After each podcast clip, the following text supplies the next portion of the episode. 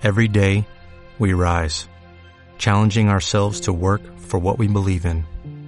At U.S. Border Patrol, protecting our borders is more than a job, it's a calling. Agents answer the call, working together to keep our country and communities safe. If you are ready for a new mission, join U.S. Border Patrol and go beyond. Learn more at cbp.gov/careers. 19. Lunes 25 de agosto. Ya está bien de hablar de trabajo.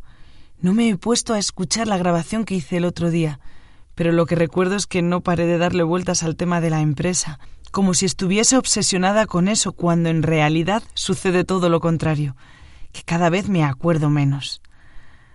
Hoy mejor hablo de otra cosa. Por ejemplo, de los experimentos que estoy haciendo con mis recuerdos. Empecé el viernes por la noche, y sin querer. A eso de las once me dio la sensación de que tenía un poco de sueño y me metí en la cama. Pero no tenía tanto sueño como creía, así que me puse a dar vueltas de un lado para otro de la cama, hasta que me calmé. Si no tengo sueño, pues no tengo sueño, y punto. Los días han empezado a acortarse bastante, y a las once hacía ya un buen rato que era de noche. Lo de que sea de noche a la hora de irme a dormir tiene la ventaja de que no necesito cerrar las cortinas para tener oscuridad artificial, y con las cortinas abiertas puedo ver el cielo desde la cama. Un cielo con muchas estrellas a poco que no haya nubes. El viernes fue una de esas noches con estrellas, y además de descorrer las cortinas, abrí la ventana para que entrase un poco de fresco. Lo único que me asomaba fuera del edredón era la cara, de la nariz para arriba y en esas estaba cuando me acordé de las persianas. Si algo le falta a mi ventana son unas persianas. Me encantaría tener unas persianas como las de la casa de los abuelos en el pueblo, o como las de mi piso en Madrid. Persianas de toda la vida, de las que a veces se quedan atascadas. Persianas para poder bajarlas a tope, pero también para poder dejarlas un poco sueltas, llenas de agujeros por los que entre la luz por las mañanas.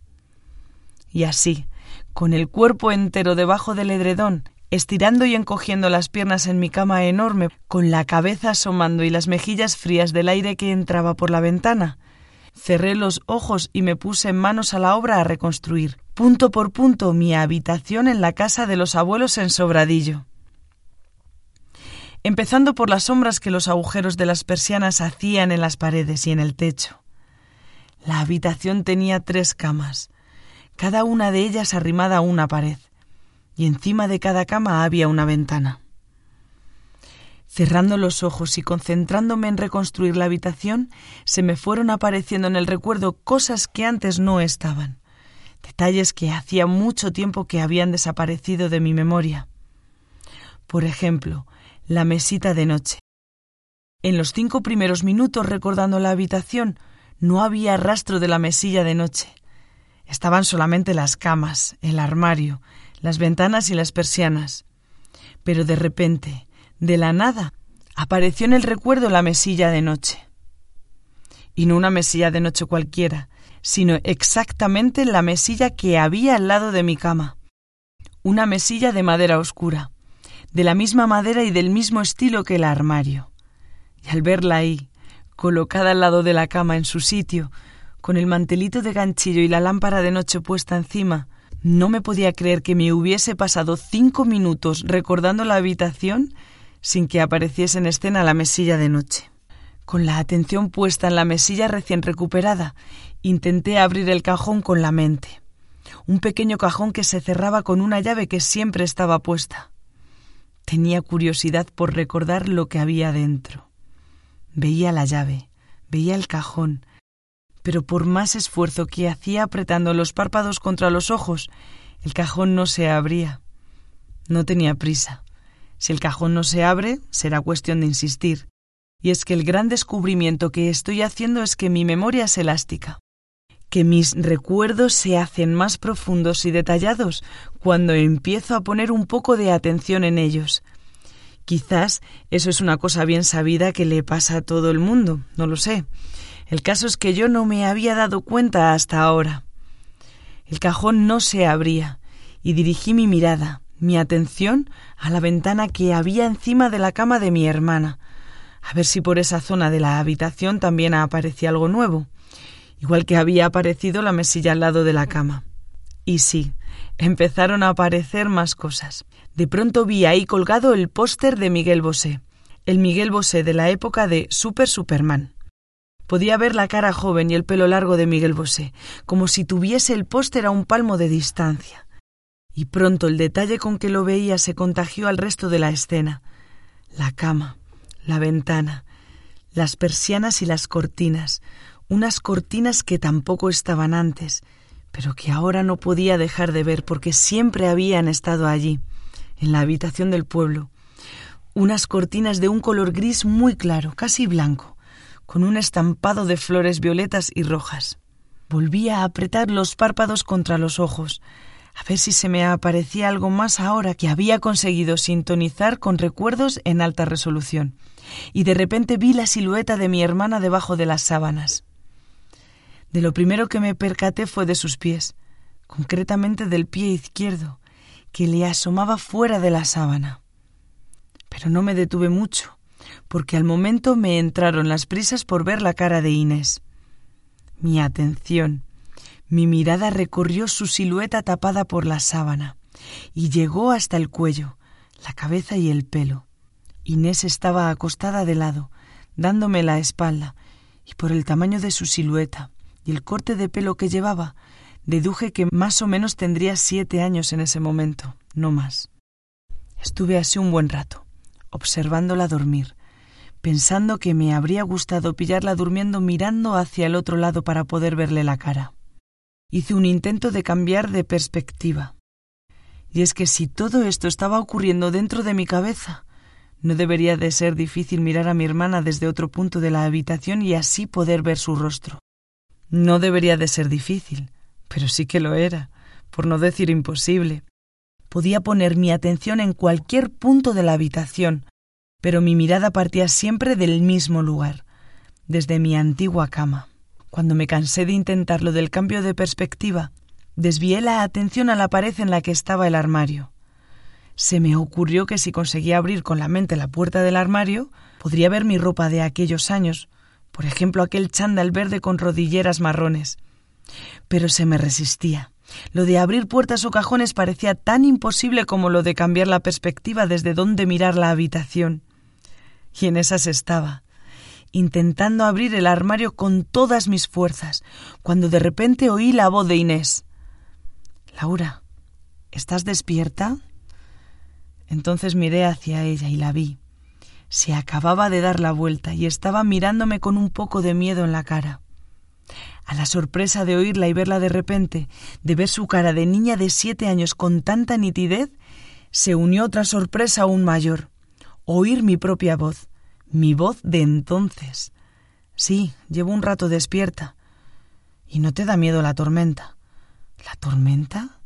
Hasta ese momento, hasta que mi hermana me había hablado, el recuerdo, aunque se iba haciendo más y más detallado, era un recuerdo silencioso, como un dibujo o una foto de nuestra habitación en la casa del pueblo.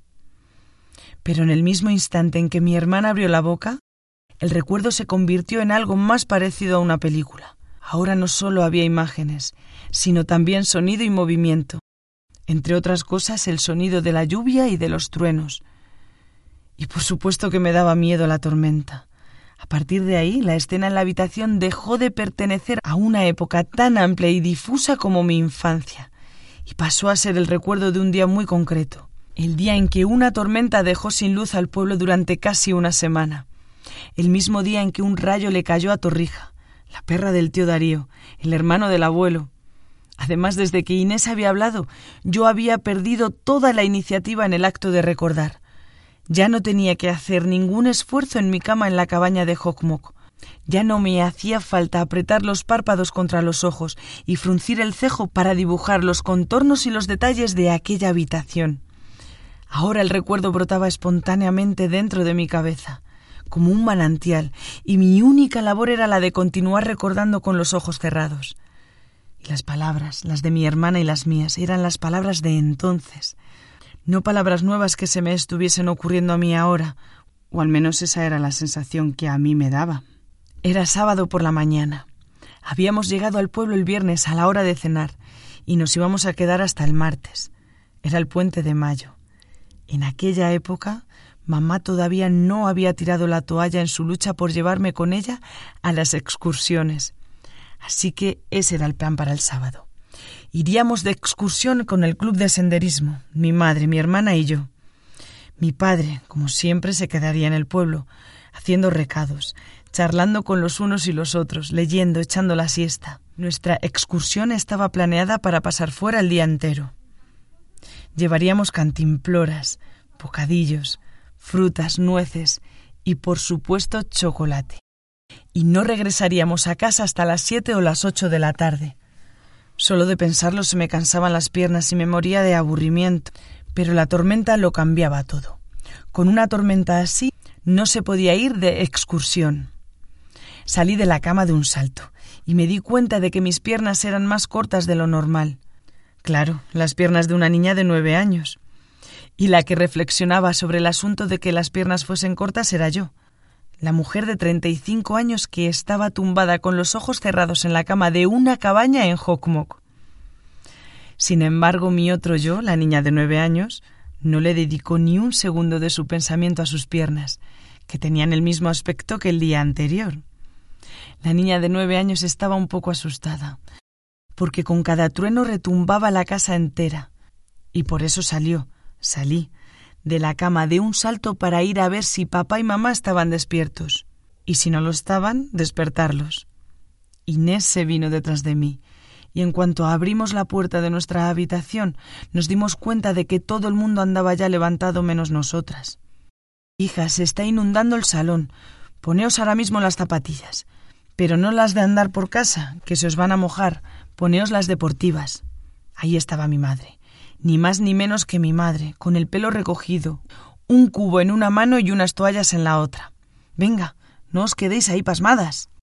Regresamos a la habitación a ponernos las deportivas y después fuimos al salón a ver la inundación.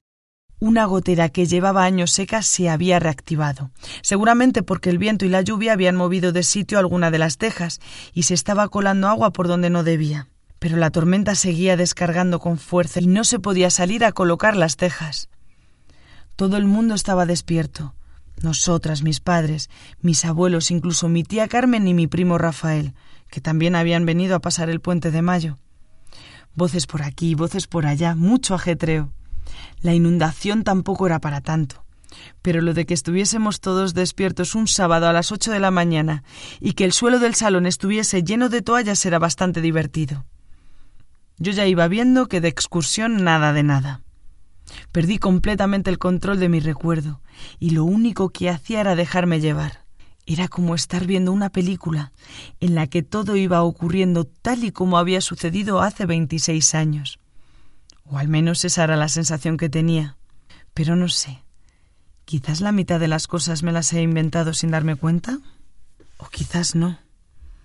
¿Y si resulta que en mi cerebro se van almacenando todas las conversaciones y los tonos de voz?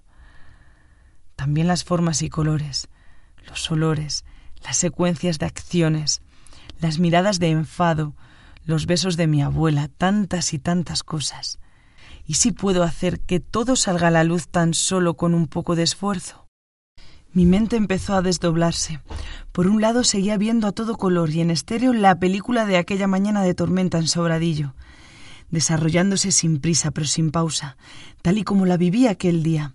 Y por otro lado me surgían estos pensamientos que desde mi cama en Hokmok analizaban lo que me estaba pasando y me metían prisa para ponerme a recordar esto, lo otro y lo del más allá y por distraerme, por ponerme a anticipar otros posibles recuerdos que querría revivir, empecé a notar que el recuerdo de la mañana de la tormenta iba perdiendo fuerza. Veía cómo mi abuelo movía los labios, pero no podía oír su voz. O me giraba para ir hacia la cocina por unas galletas, y resulta que el salón ya no tenía puerta. Se me estaba desdibujando el recuerdo. Estaba dejando marchar ese recuerdo tan nítido por ansia por ponerme a pensar en otros recuerdos que querría tener. Y entonces me dije, quiero decir, una tercera voz apareció en mi desdoblamiento para poner orden y me dijo, Laura, Céntrate en lo que estás y vuelve al salón con tu familia, que hace mucho tiempo que no la ves. Así que dejé de fantasear con los siguientes recuerdos que quería desempolvar y me dejé llevar, ya sin ninguna resistencia, por el recuerdo en el que estaba instalada, la tormenta, el desayuno con colacao y galletas, el jersey de lana encima del pijama de manga corta que hacía que me picasen los brazos, los gruñidos del abuelo subiendo una escalera desmontando la lámpara, no fuera a ser que se cayera por la gotera. Y al poco rato me dormí, profundamente. El sábado me desperté más tarde de lo normal. Y es que aunque las primeras semanas en Hockmock dormía mucho, diez o doce horas cada noche, últimamente no necesito dormir tanto. Y he empezado a despertarme más o menos a la misma hora casi todos los días, a las siete. Y sin despertador, por supuesto pero el caso es que el sábado volví a darme una panzada a dormir como las de los primeros días, y me desperté casi a las once, tan hambrienta que creo que eso fue lo que me despertó. Salté de la cama y me fui directa a la nevera. Lo que más me apetecía, aunque no lo tenía a mano, era un tazón de leche con colacao y galletas campurrianas. Me tendría que apañar con mi desayuno sueco, que no está nada mal, pero apunté mentalmente que en la próxima compra le encargaré a Gunnar colacao o Nesquik, o lo que haya en Suecia que se le parezca. Mi desayuno sueco, o el del sábado y el resto de los días, comienza con una papilla de avena que se llama grot, o algo así. La papilla es un poco insulsa, así que le añado leche y mermelada. Voy alternando entre tres mermeladas, las tres de bayas. Una de color azul oscuro casi negro, que por el sabor deduzco que es de arándanos, y otras dos que no tengo ni idea de qué son. Yo creo que son bayas que no hay en España. Una es roja y se llama Lingon, y la otra es naranja y se llama Iyurdrun. Las tres me gustan, pero mi favorita es la naranja. A la papilla de avena con sal, leche y mermelada le añado también uvas pasas, pipas de calabaza y semillas de lino. Y para cuando me he terminado la papilla ya tengo listo el café. Y paso a la segunda parte del desayuno. Un café con leche, un zumo de naranja y dos tostadas.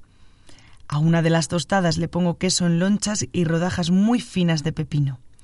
Y a la otra le pongo un huevo duro en rodajas y por encima del huevo una pasta salada que sale del tubo que parece de pasta de dientes. El ingrediente principal de esa pasta salada son huevas de pescado, pero no sé de qué pescado. Nunca me habría imaginado tomando desayunos así. Yo que apenas desayunaba en Madrid. Pero aquí en Hockmock como Gunnar me compra exactamente las mismas cosas que se compra el mismo para su semana, eso incluye también los ingredientes de los desayunos. El segundo domingo que vino con la compra yo acababa de despertarme. Estaba todavía en mi fase de dormir mucho. Y como me vio tan dormida y supongo que con tan mala cara, me dijo que me sentase, que me fuese a duchar o que hiciese lo que quisiese, pero que me iba a preparar un buen desayuno, su desayuno de todos los días. Y a partir de aquel día, el desayuno de Gunnar se convirtió también en mi desayuno. Es un poco raro esto de copiarle el desayuno a otra persona, sobre todo un desayuno con tantos ingredientes. Cuando me lo preparó Gunnar, me pareció que era mucha comida, que no podría desayunar tanto todos los días. Pero vaya si puedo. Ya van dos meses y no me he cansado. Ayuda mucho el no tener prisas y poder pasarme una hora desayunando. Y también el cenar pronto y salir de la cama con hambre. Lo bueno de copiar un desayuno es no tener que pensar si voy a preparar una cosa u otra. Lo disfruto incluso más que la variedad. Supongo que no siempre será así, pero ahora mismo lo tengo muy claro. Elijo la rutina, aunque sea una rutina ajena. Lo gracioso es que lo que para algunas supongo que ha sido un proceso de muchos años, ir combinando unos ingredientes y otros hasta desembocar en el desayuno actual, a mí sin embargo me ha llegado de golpe.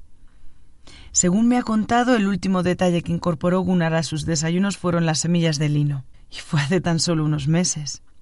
Tenía problemas de estreñimiento, y su hija Rebeca le recomendó echarle semillas de lino al yogur. Y oye, mano de santo.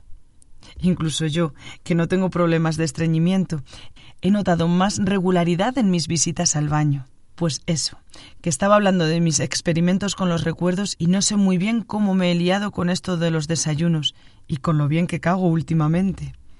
Le estoy cogiendo confianza a grabarme, y aunque sé por dónde empiezo, luego no sé muy bien por dónde van los tiros.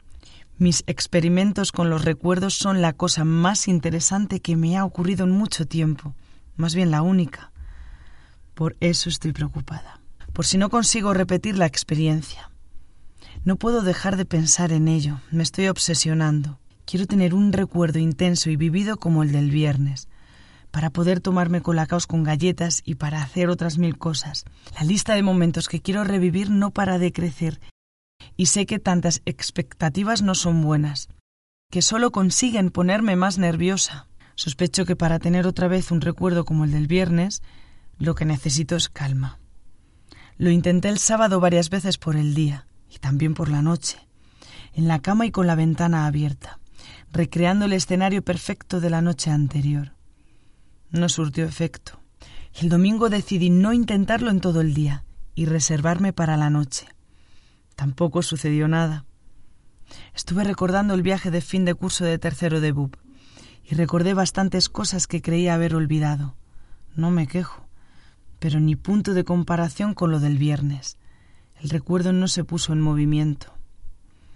Y hoy, hoy ha sido un caos. Quería guardar las fuerzas otra vez para la noche, como hice ayer, pero no he tenido paciencia y me he sentado dos veces en la mecedora a intentarlo una vez antes de comer y otra a media tarde, y bastante rato cada una de las veces. Ha hecho un día estupendo de sol, y en lugar de irme de paseo, he perdido el tiempo intentando recordar el rincón de la biblioteca de la facultad donde me pasé tantísimas horas memorizando apuntes. Pero no ha habido manera. En lugar de centrarme en recordar, me ponía a pensar en mis compañeros de facultad, en las unas y en los otros, en qué andarán haciendo, si los que eran pareja seguirán siéndolo, y ahora tendrán niños, o si las dos monjas que venían siempre juntas a clase seguirán siendo monjas. Ahora estoy en la cama otra vez, hablando sin parar, pero sin parar, y sin saber qué haré cuando deje de grabar, si lo dejaré pasar o si lo volveré a intentar. Lo mejor será que no me obsesione con el tema, que lo deje pasar por un tiempo, y voy a salir de la cama porque no tengo sueño. Me voy al salón a leer un rato y a escuchar música. Ayer Gunnar me instaló el tocadiscos y todavía no lo he probado. Las tres cajas con discos siguen en la sauna, pero hace un rato estuve curioseando una de las cajas y vi que había como quince discos de Pink Floyd, todos juntos.